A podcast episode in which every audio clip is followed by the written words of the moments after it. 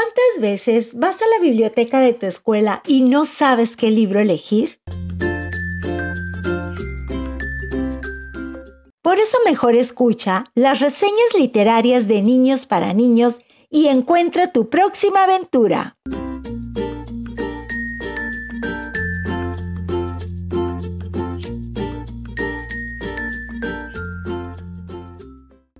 Soy Santiago Ainza de Tercero A. El libro que voy a comentar es de Pokémina, un regalo para mi abuela. Se trata de que tienes que ser generosos con, con tus mayores y me gustó porque es divertida y entretenida. Y quiero que lo lean porque se van a entretener un chorro y está bien padre.